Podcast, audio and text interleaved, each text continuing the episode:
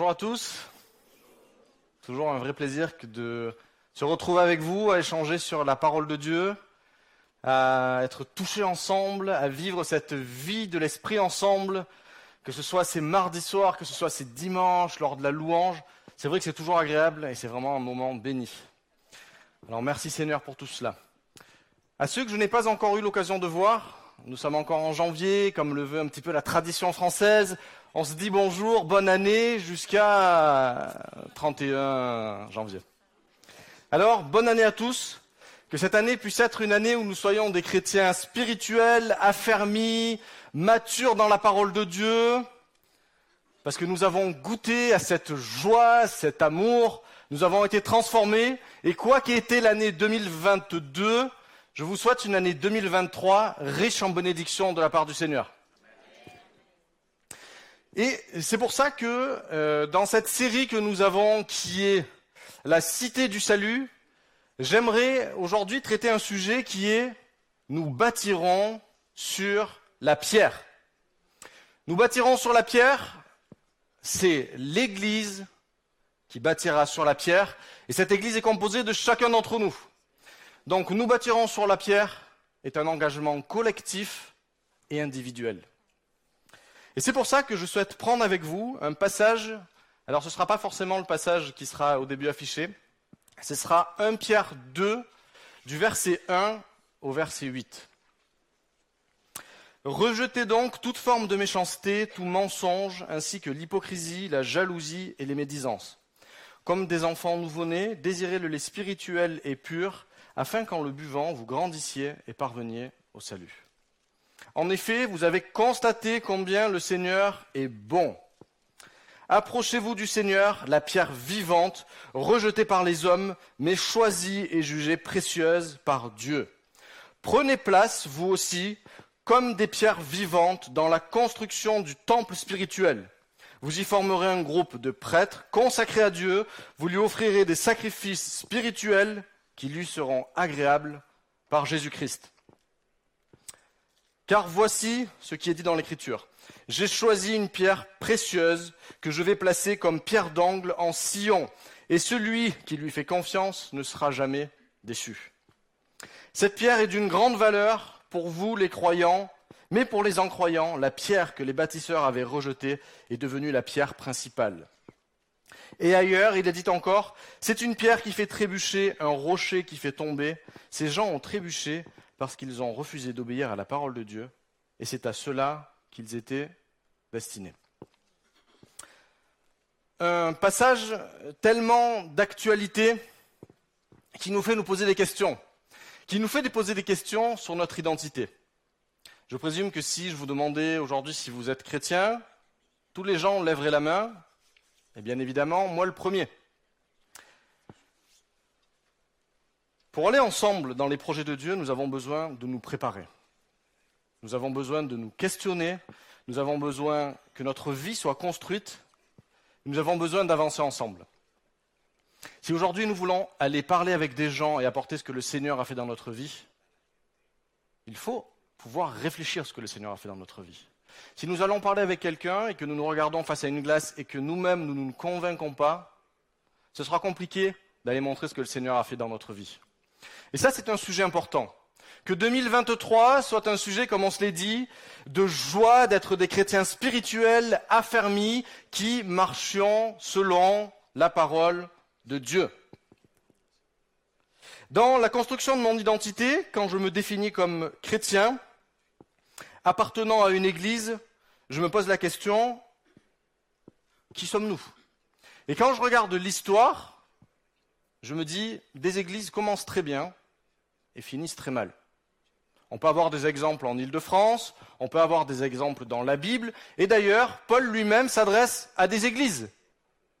Voici les choses que vous faites, voici les choses sur lesquelles vous pourrez vous améliorer. Dans l'Apocalypse également, il nous est parlé d'églises, de choses positives, de choses négatives, de choses sur lesquelles nous devons veiller et faire attention. Et toutes ces choses-là aujourd'hui doivent nous questionner. J'espère que tout comme moi, vous avez à cœur, vous désirez que notre Église croisse par la volonté du Seigneur. que nous puissions aller vers l'extérieur et que des âmes viennent au Seigneur, que des âmes puissent être touchées, que des âmes puissent, comme nous l'avons vécu, rencontrer celui qui libère, celui qui apporte la paix, celui qui apporte la joie, celui qui apporte une vie nouvelle. Et si ce matin tu ne connais pas cette personne, sache qu'il est prêt, il est ici et qu'il frappe simplement à la porte de ton cœur. Je suis chrétien, ce n'est pas une appellation, c'est un choix. C'est un choix de se rattacher à quelque chose. Ce n'est pas simplement un choix de valeur que j'aurais construit par mes propres choix. J'ai grandi dans une famille où de loin mes parents chantaient des louanges, lisaient leur Bible, je suis allé à l'église catholique, je suis allé à l'église protestante, je suis allé dans une église presbytérienne, luthérienne, peu importe. J'ai entendu la parole de Dieu, aujourd'hui je sais ce que c'est, mais la résonance dans notre vie, ce n'est pas ça.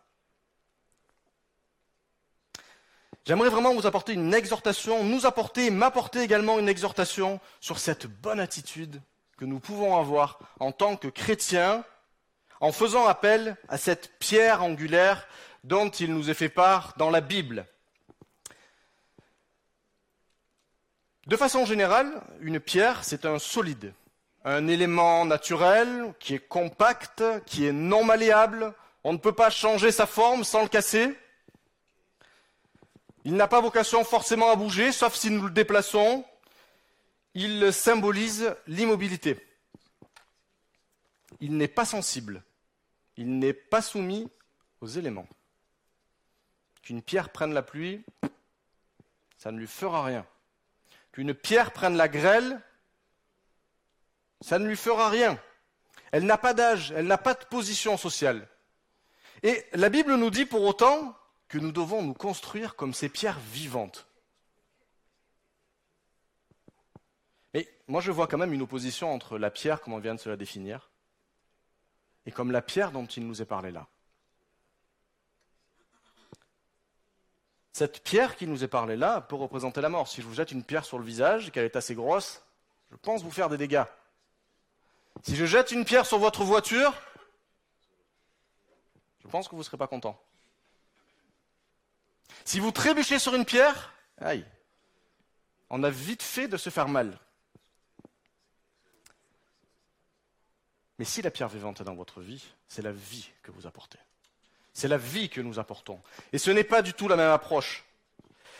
Beaucoup de passages nous parlent du roc, du rocher, ce fondement sur lequel nous pouvons nous appuyer. Dans Job, il nous est dit, Dieu parle à Job et il lui dit, sur quoi sont les bases de la terre? Qui a posé la pierre angulaire?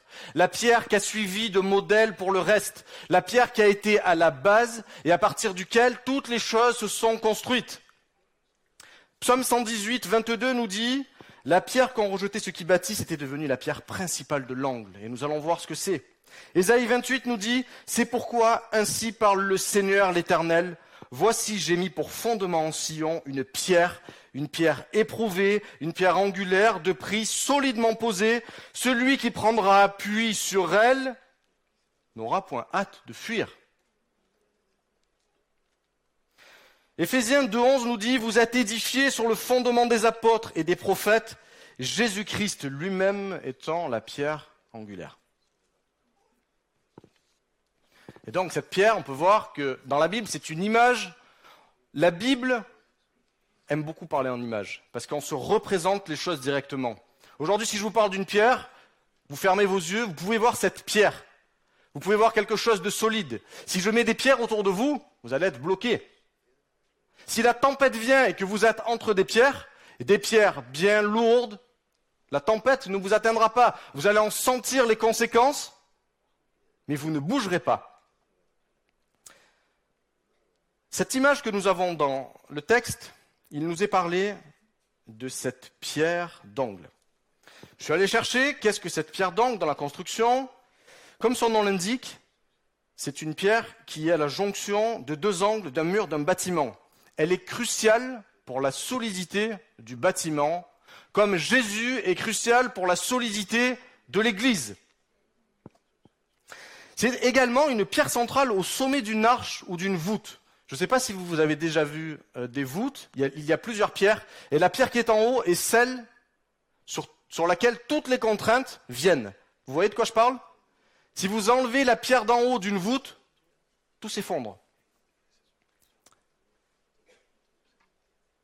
La pierre maîtresse de la construction, c'est le plus important. Mais dans une construction, il y a un plan. Il y a un budget. Il y a une temporalité. Si demain vous avez une maison à construire et que les fondations sont faites, vous commencez à poser les murs, vous posez le carrelage et là vous vous rendez compte, ah, j'ai oublié de poser les tuyaux pour le chauffage au sol. Allez, on casse. On refait. Vous avez fait les murs, vous avez fait votre plâtre, votre enduit, vous avez fait votre peinture. J'ai oublié de poser les fenêtres. Votre construction ne va pas avancer, ça va être très, très compliqué. Ce qui caractérise une construction, c'est sa stabilité, sa pérennité, et c'est l'équilibre avec tout ce qui la compose. Votre maison est constituée, ou votre appartement, peu importe, de fenêtres, est constitué de pièces, est constitué de portes, et tout ça est en équilibre. N'oublions pas que notre vie est en construction. Et que dans la construction de notre vie, on peut assimiler qui nous sommes à des pierres. Et nous venons construire l'édifice qu'est l'Église. Si tu n'es pas construit, si tu n'es plus construit, comment apporter la stabilité au sein de la maison de Dieu? Il est important pour cette année de nous rappeler que nous bâtirons notre maison sur la pierre, la maison de l'Église. Et en tant que, que chrétiens, ce qui conditionne nos choix, ce que nous construisons, ça peut être différentes choses. Ça peut être nos émotions, ça peut être notre arrière-plan, ça peut être comment nous nous sommes construits. Je vois ma vie de chrétien par rapport au prisme de ma vie. Je me suis fait moi-même, et dans ma vie chrétienne, ce que je fais, c'est par rapport à moi-même. Si je sers à l'Église, c'est par mes propres forces.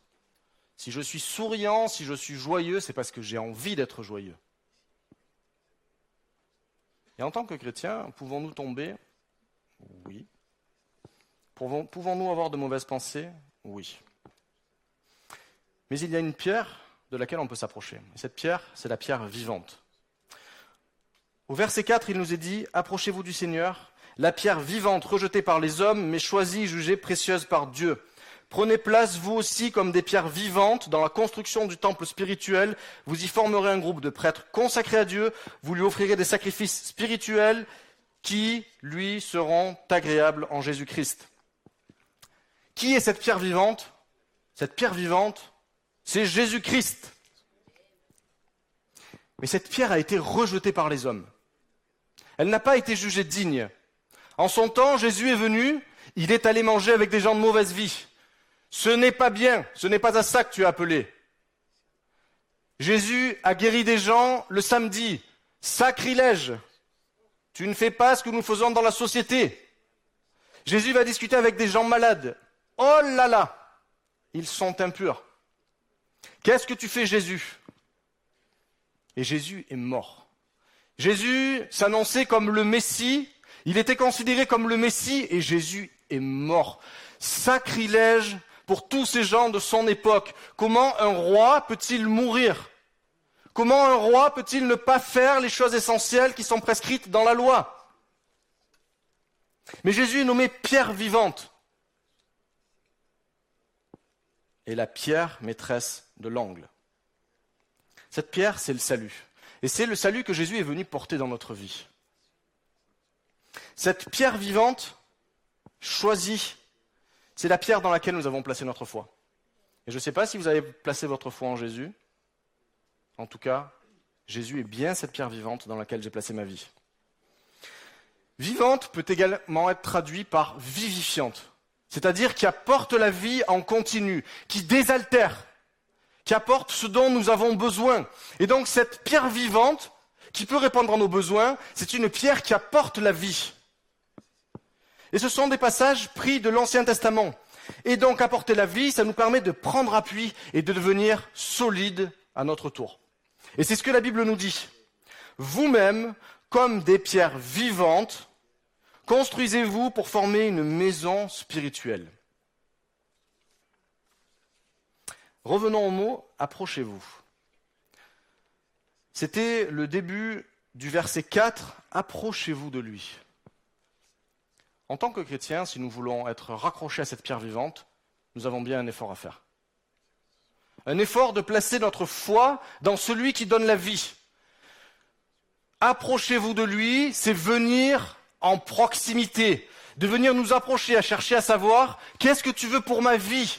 Je veux te connaître, je veux que tu me connaisses, j'ai envie de discuter avec toi, j'ai envie d'échanger avec toi. Et c'est comme ça que nous allons avoir cette pierre vivante qui va rentrer dans notre vie. Et c'est comme ça que nous, à notre tour, nous pourrons également appeler des pierres vivantes. On ne s'appuie pas sur quelque chose qui est défini et qui est fini. J'ai accepté Jésus dans ma vie, c'est une fois, c'est super. Maintenant que je l'ai accepté, tout va bien. Jésus est venu, devenu le maître de ma vie, il est ma pierre vivante, et c'est terminé. Maintenant, je suis chrétien, et la vie va suivre son cours. Mais vous savez, j'ai été touché par un passage. Le passage du fou qui a construit sa maison sur le sable. Et quand on lit la Bible, et qu'on s'intéresse à ce, fou qui a construit la maison sur le sable, c'est intemporel. C'est une action de vérité générale. Ça peut s'appliquer à n'importe quel moment de notre vie, que nous soyons chrétiens ou que nous ne soyons pas chrétiens. Nous pouvons avoir été chrétiens, avoir lâché la main du Seigneur pour différentes raisons et se retrouver comme ce fou qui a construit sa maison sur le sable. Et quand la tempête vient, la maison bouge, les murs se fissurent, tout tombe et on se dit mais Seigneur, je t'ai donné ma vie. Je t'ai accepté dans ma vie. Que se passe-t-il? Pourquoi cette tempête qui est là peut-elle s'appliquer à ma vie? Eh bien parce que cette pierre qui est vivante et vivifiante peut devenir une pierre morte. À partir du moment où nous ne maintenons plus dans une position de foi, cette pierre qui tenait toute la structure et les fondations disparaît de notre vie. Et notre vie est gérée par nos désirs, nos émotions, nos envies, ce que nous avons vécu avant, l'idolâtrie, la violence. Et sans nous rendre compte, on peut lâcher la main du Seigneur et se retrouver avec des modes de fonctionnement que nous avions avant.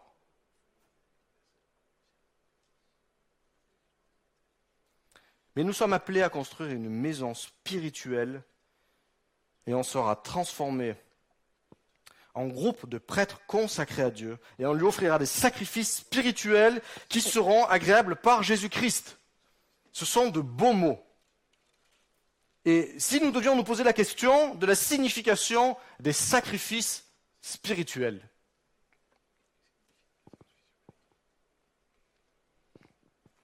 avant cela, on va quand même y aller. Les sacrifices spirituels. Hébreu 13, du verset 15 au verset 16, nous dit Par lui, offrons sans cesse à Dieu un sacrifice de louange, c'est-à-dire le fruit de nos lèvres qui confesse son nom. Et n'oubliez pas la bienfaisance et la libéralité, car c'est à de tels sacrifices que Dieu prend plaisir. Romains 12 nous dit également, je vous exhorte donc, frères, par les compassions de Dieu, à offrir vos corps comme un sacrifice vivant, saint, agréable à Dieu, ce qui sera de votre part un culte raisonnable. Et donc, si on devait se dire quels sont ces sacrifices spirituels que nous avons,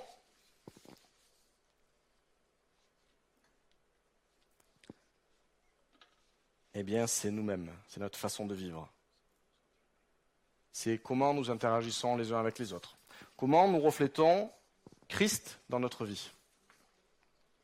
Ce sont ces sacrifices spirituels que le Seigneur cherche.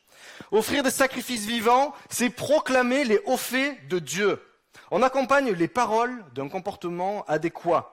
Ainsi, le témoignage devient au service de Dieu. Et comme ça, nous allons donner des sacrifices spirituels. Au travers de qui nous sommes, de ce que nous allons refléter dans l'Église, à l'extérieur, nous allons montrer ce que le Seigneur a fait dans notre vie.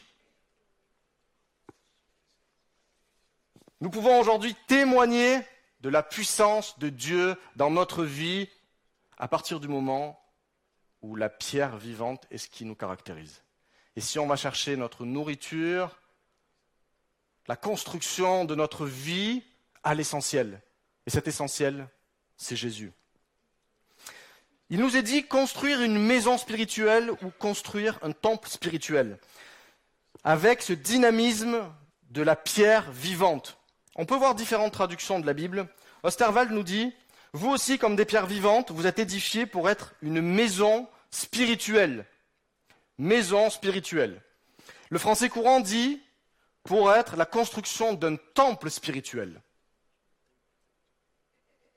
Ce mot signifie donc une maison, là où nous nous retrouvons, là où nous habitons, l'endroit où nous avons fixé notre résidence, notre famille. Nous sommes donc, en tant que pierre vivante, appelés à rayonner au sein de notre famille, au sein de notre Église et au sein des gens avec qui nous nous retrouverons. Et ce n'est pas quelque chose d'humain, ce n'est pas parce que nous décidons que nous allons pouvoir rayonner. C'est ça qu'il est important de noter. Pour avoir une maison spirituelle, ce n'est pas avec des caractéristiques humaines.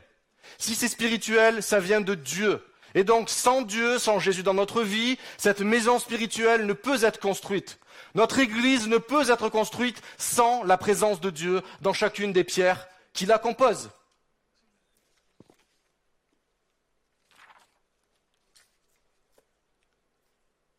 Rappelons-nous que nous avons basé notre vie sur une pierre qui se renouvelle.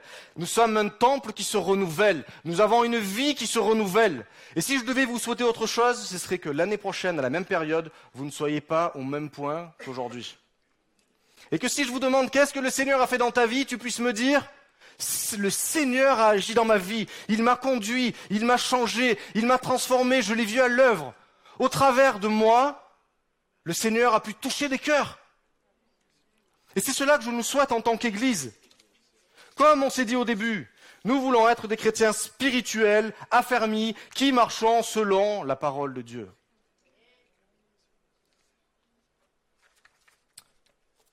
D'ailleurs, Pierre, si on regarde son histoire, c'est un homme qui était sûr de lui, qui était arrogant. C'est un homme qui était capable de dire à Jésus, Oh Jésus, si, quelqu'un s'approche de toi et qu'il vient t'embêter, je le fracasse. Jésus, si tout le monde te reniait, je ne te renierai pas. Je le sais mieux que toi, Jésus. Pierre était un homme arrogant. C'était un homme qui savait tout. C'est un homme qui voulait se mettre en avant, qui avait besoin d'exister, qui avait besoin d'une place dans le groupe dans lequel il était. Et des fois dans nos vies, c'est ce qui peut se passer. Nous avons besoin d'être quelqu'un. J'ai besoin de faire le maximum d'études pour montrer qui je suis. J'ai besoin d'une place à l'église, parce que si j'ai pas de place, c'est que j'ai loupé le fait d'être chrétien. Mais Pierre a été touché dans son cœur. Pierre est revenu en arrière. Et quand Jésus le regardera après avoir été arrêté, Pierre eut des larmes amères. Il se repentit et son cœur changea. Il fut renouvelé au travers de la pierre vivante qu'est Jésus. Et Pierre, aujourd'hui, au travers de cet épître, nous montre les choses. Et en tant que chrétien, il nous dit, je vous montre l'exemple. Regardez aujourd'hui ce qui m'est arrivé, regardez aujourd'hui comment je vais vous aider à ce qu'on puisse avancer ensemble. Dans sa, première, lettre, Pierre s'adresse à des chrétiens qui souffrent à cause de leur foi. Il leur apporte un message réconfortant en rappelant la ferme espérance du salut acquise en Jésus-Christ. Il les exhorte à rester attachés à cette pierre qui donne la vie. Ces chrétiens étaient probablement en proie à l'hostilité. Ils vivaient dans une société où il fallait adorer des dieux, où il fallait participer à la vie, où il fallait faire des sacrifices, où les gens participaient à toutes choses folles. Mais ces chrétiens essayaient de garder des valeurs morales. Et c'est ce que en tant que chrétien aujourd'hui, on, peut se projeter dans ce qu'il est dit là. Nous avons quitté nos vies, nos envies, nos désirs fous, qui allaient à l'encontre de la parole de Dieu, et nous avons accepté le Dieu vivant et vrai. Mais nous gardons quand même, nous vivons toujours dans le même monde que celui où nous étions avant. Et nous pouvons toujours côtoyer des gens de notre famille, des amis que nous avons, qui essayent de nous tirer, de nous entraîner avec eux. Pierre vient nous dire ici, ne vous conformez pas aux désirs que vous aviez avant dans votre ignorance. 1 Pierre 1,14. Aimez-vous les uns les autres avec ferveur d'un cœur pur. 1 Pierre 1, 22. Ayez une belle conduite parmi les gens des nations. Soyez soumis à toute institution humaine. Honorez tout le monde. Ne rendez pas le mal pour le mal, ni insulte pour insulte. Mettez au service de Dieu et des autres le don que vous avez reçu. Voilà ce qu'est la définition, selon Pierre et selon la Bible, de quelqu'un de chrétien. Et si nous avons cette pierre vivante et vivifiante, nous avons également cette pierre d'achoppement. Au verset 8, il nous est dit, une pierre d'achoppement, un rocher qui cause la chute, c'est qui est Jésus également.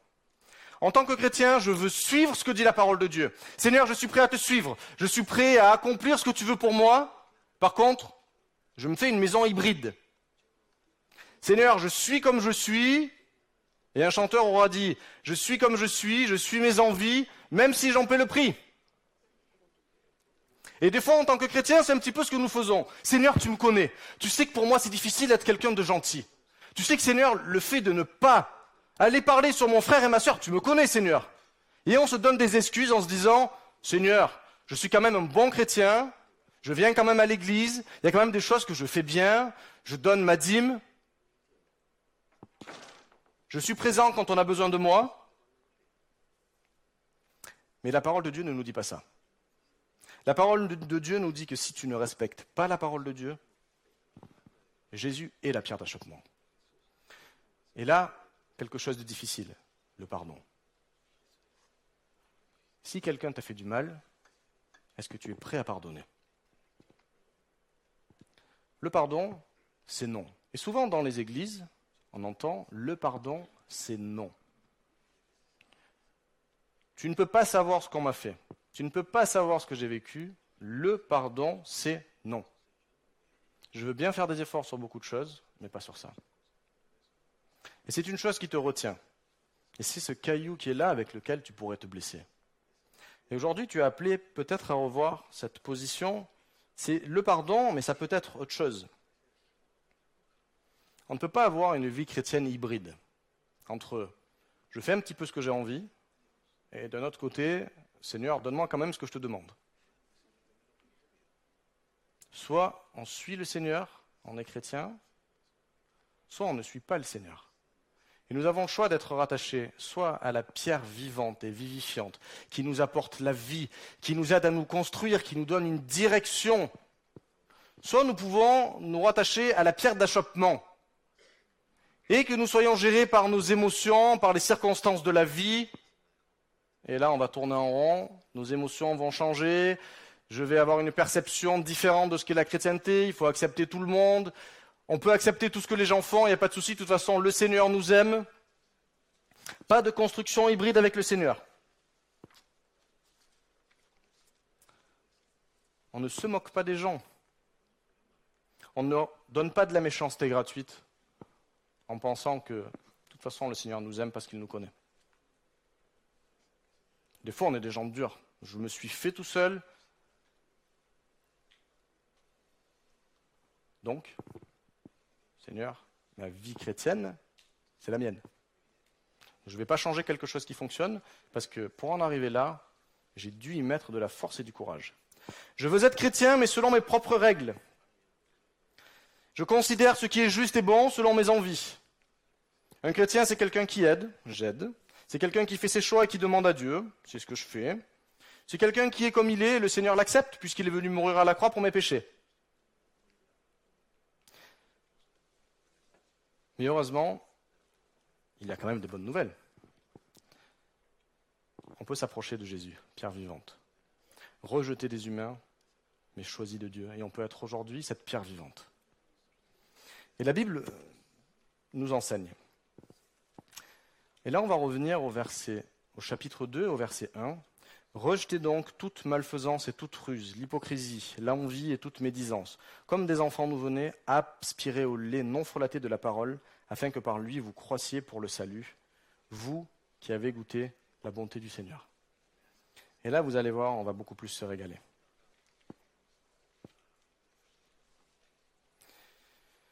Cet aspect de rejeter symbolise le fait de retirer un vêtement. Et pour les chrétiens du premier siècle, le fait de retirer un vêtement signifiait avoir quitté la vie dans laquelle on était et aujourd'hui accepter de suivre Jésus. Et quand on a accepté Jésus dans notre vie, on a retiré ce vêtement. Et on avait un vêtement blanc, un vêtement rayonnant. Et les gens autour de nous pouvaient se dire, waouh, toi t'as changé, toi ta vie est quelque chose d'exceptionnel. Et puis on va boire un café avec quelqu'un, puis on prend un petit coup de café. Puis il pleut dehors et on tombe dans la boue, on se salit. Et si on ne change pas le vêtement, ce vêtement va rester comme ça porté sur nous. Et les gens en face de nous n'auront plus envie de regarder ce vêtement.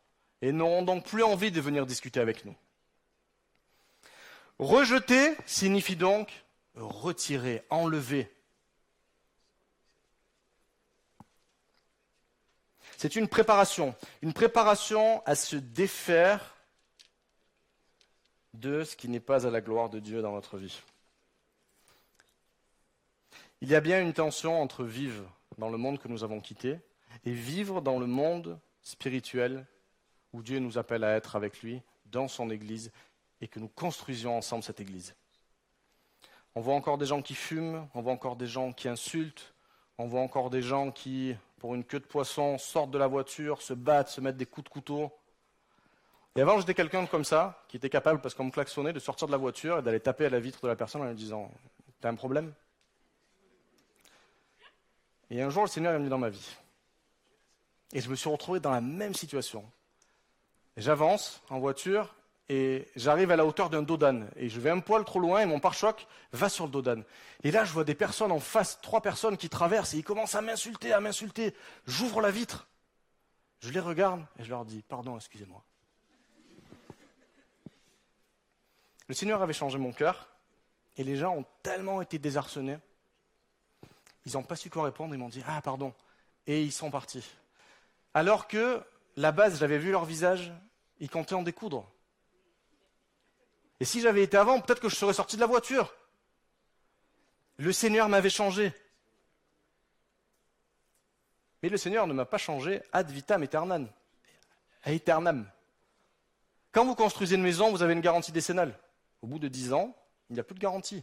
S'il y a des problèmes sur votre maison, c'est pour votre poids. Avec le Seigneur, nous avons la garantie que tant que nous gardons ce contrat avec lui, notre vie est entre ses mains et nous pouvons signer à vie. Rejetez donc toute forme de méchanceté, de malfaisance, de faire le mal intentionnellement. Le mensonge, la ruse, c'est ce que nous dit la Bible. Rejetez toute malfaisance. Alors là, des fois on a des gens qui sont très forts et connaissent tous les synonymes. Alors est-ce que ça c'est de la malfaisance? Est-ce que ça, ça ne l'est pas? La Bible est claire, toute malfaisance.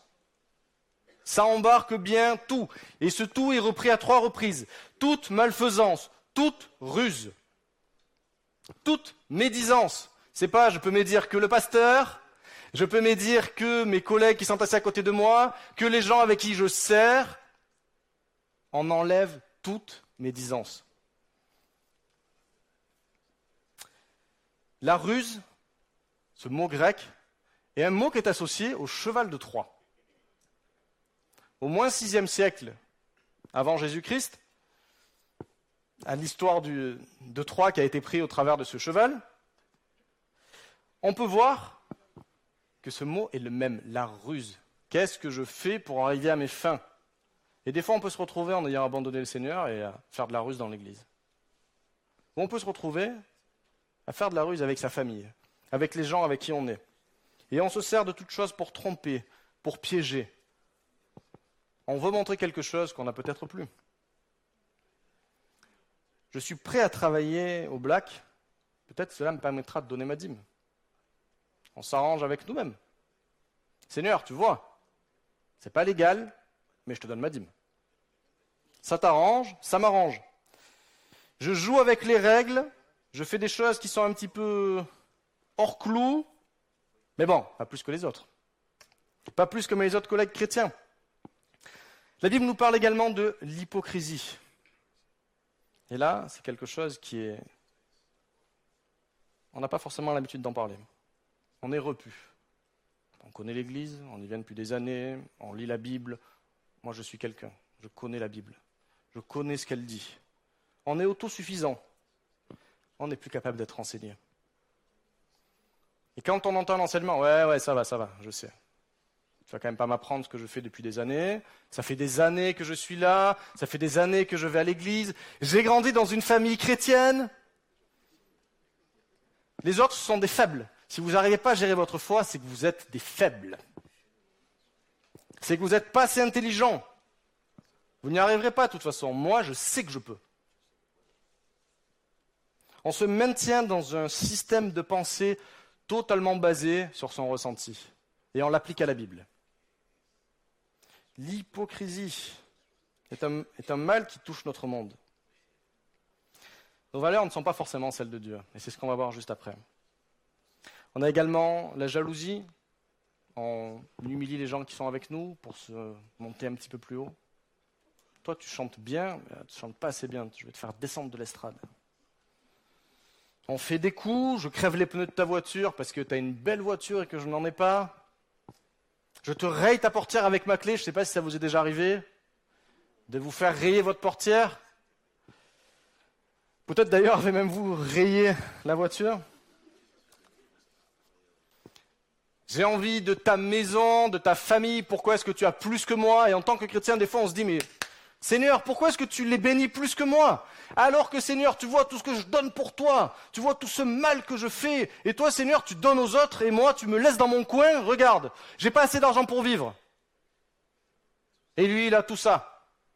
Et quand vous croisez la personne, hum, hum. toi je t'aime de l'amour de Dieu, mais quand je te vois pas, ne viens pas me parler, parce que le Seigneur t'a béni. La médisance, d'apparence je t'aime, je vous aime tous. La réalité peut être toute autre. Tu ne sais pas, mais je l'ai vu ce matin, il n'a pas prié. Il n'a pas pris la Sainte Seine. Il doit avoir un problème dans sa vie. Je suis certain, puis l'autre jour, je l'ai vu dehors et discuter avec telle personne. Ça sent mauvais. Puis tu as vu le pasteur? Tu sais ce qu'il a dit? Il a dit ça. Tu trouves ça normal, toi? Ben moi non. Je veux être chrétien selon mes modalités.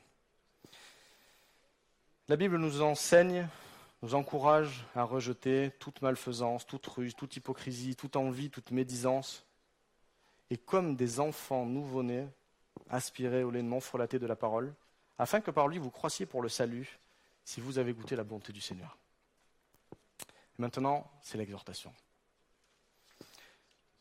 On peut avoir une vie déconstruite. On peut avoir euh, des choses sur lesquelles on n'est pas parfait. On est tous dans ce cas-là. Mais par contre, le Seigneur est bien la pierre vivante et vraie, qui a donné sa vie pour nous, qui a envie de nous aider à construire notre vie, qui a envie d'être présent avec simplicité et qui a envie de nous aider à diriger, à faire de nous des instruments entre ses mains, pour que son Église puisse être solide, basée sur ce rocher. Comme des enfants nouveau-nés, désirer ardemment le lait spirituel de la parole pure, pourquoi écrire nouveau-né ici? Seigneur, tu crois que je suis un nouveau-né? Est-ce important? Mais oui, ces nouveau-nés sont dépendants de celui qui le nourrit. Ce n'est pas le nouveau-né et le lait dont parle Paul. Là, c'est le lait qui nourrit, c'est le lait qui fait grandir. Et la Bible nous enseigne de rester comme ces enfants nouveau-nés qui sont dépendants de ceux qui le nourrissent. Et oui, seul je ne peux rien. C'est important de le noter. Quelle est l'attitude de l'enfant? Il est enseignable. Il a envie. Il se dit waouh, il y a tellement de choses que je ne vois pas, que je ne connais pas. Et c'est à ça que nous sommes appelés se laisser toucher par le Seigneur. Et on peut avoir un an, cinq ans, vingt ans, trente ans de conversion et rester cet enfant nouveau-né, dépendant de celui qui lui donne la vie. C'est un encouragement, même pour un chrétien de longue date. Même un chrétien de longue date doit retrouver l'appétit du tout jeune enfant. On est tous à égalité dans ce travail-là.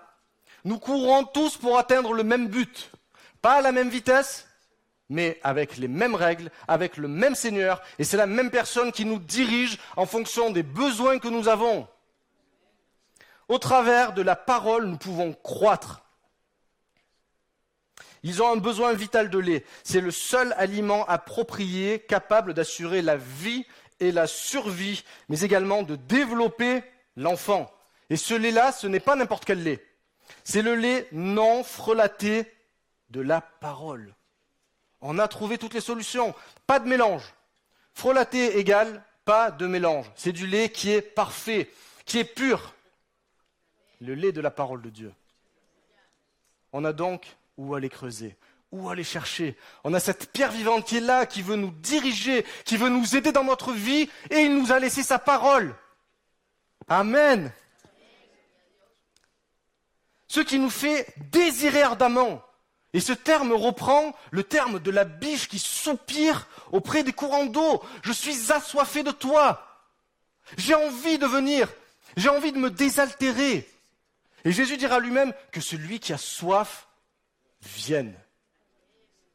Eh bien, c'est cet appel qu'il y a là, ce désir ardent d'aller chercher ce lait qui nourrit.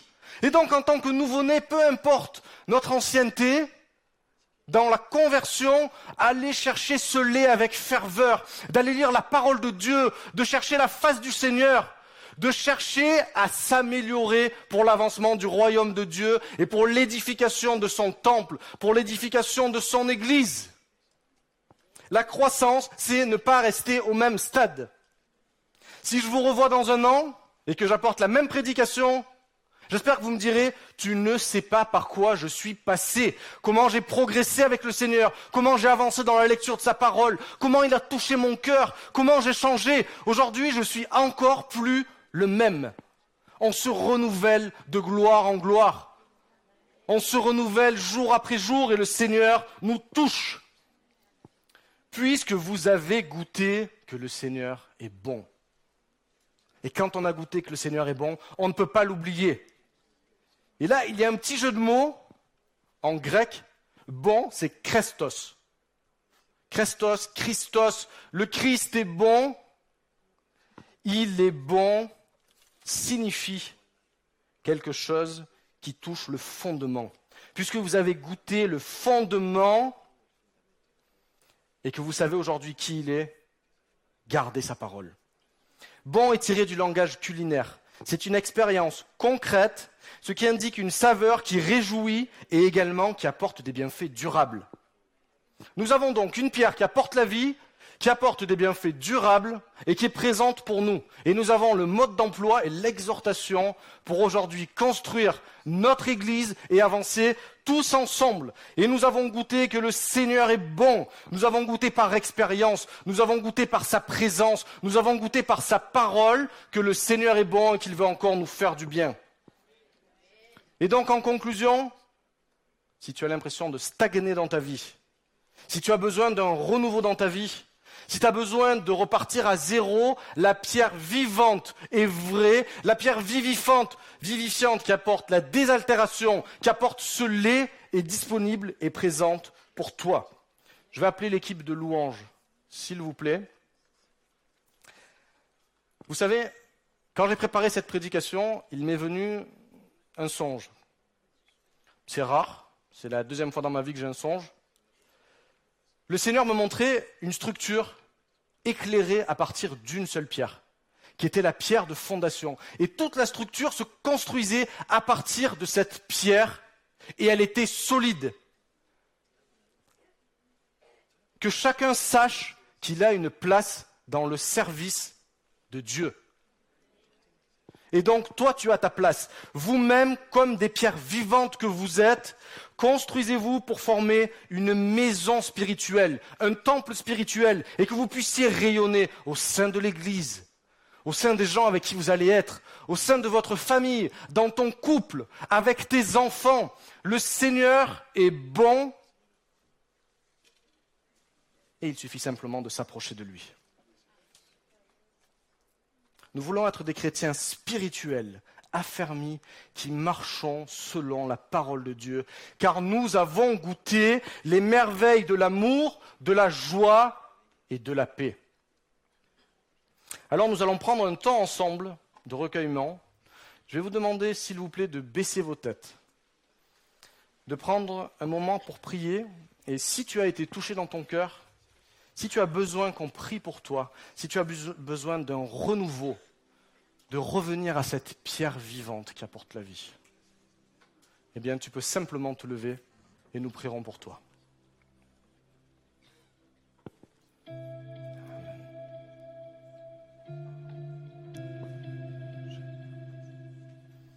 Merci Seigneur pour ces cœurs qui se lèvent à toi. Seigneur, il est vrai dans ta simplicité. Tu nous rappelles les choses essentielles, Seigneur.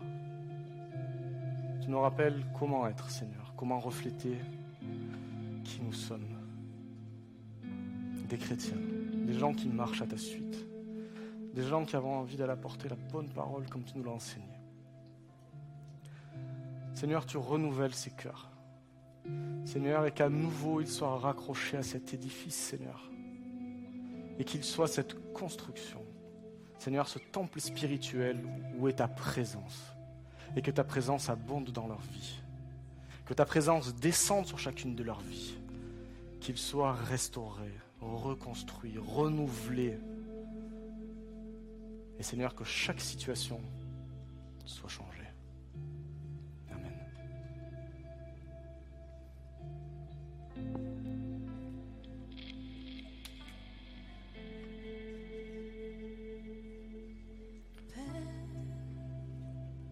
Je n'ai qu'un désir, être près de toi. Si vous le souhaitez, nous pouvons tous nous lever et sentir tes bras. Prendre ce chant d'un même cœur, d'une même âme. Père, tu as envoyé ton Fils bien-aimé pour quiconque croit, Saint-Esprit. Saint-Esprit.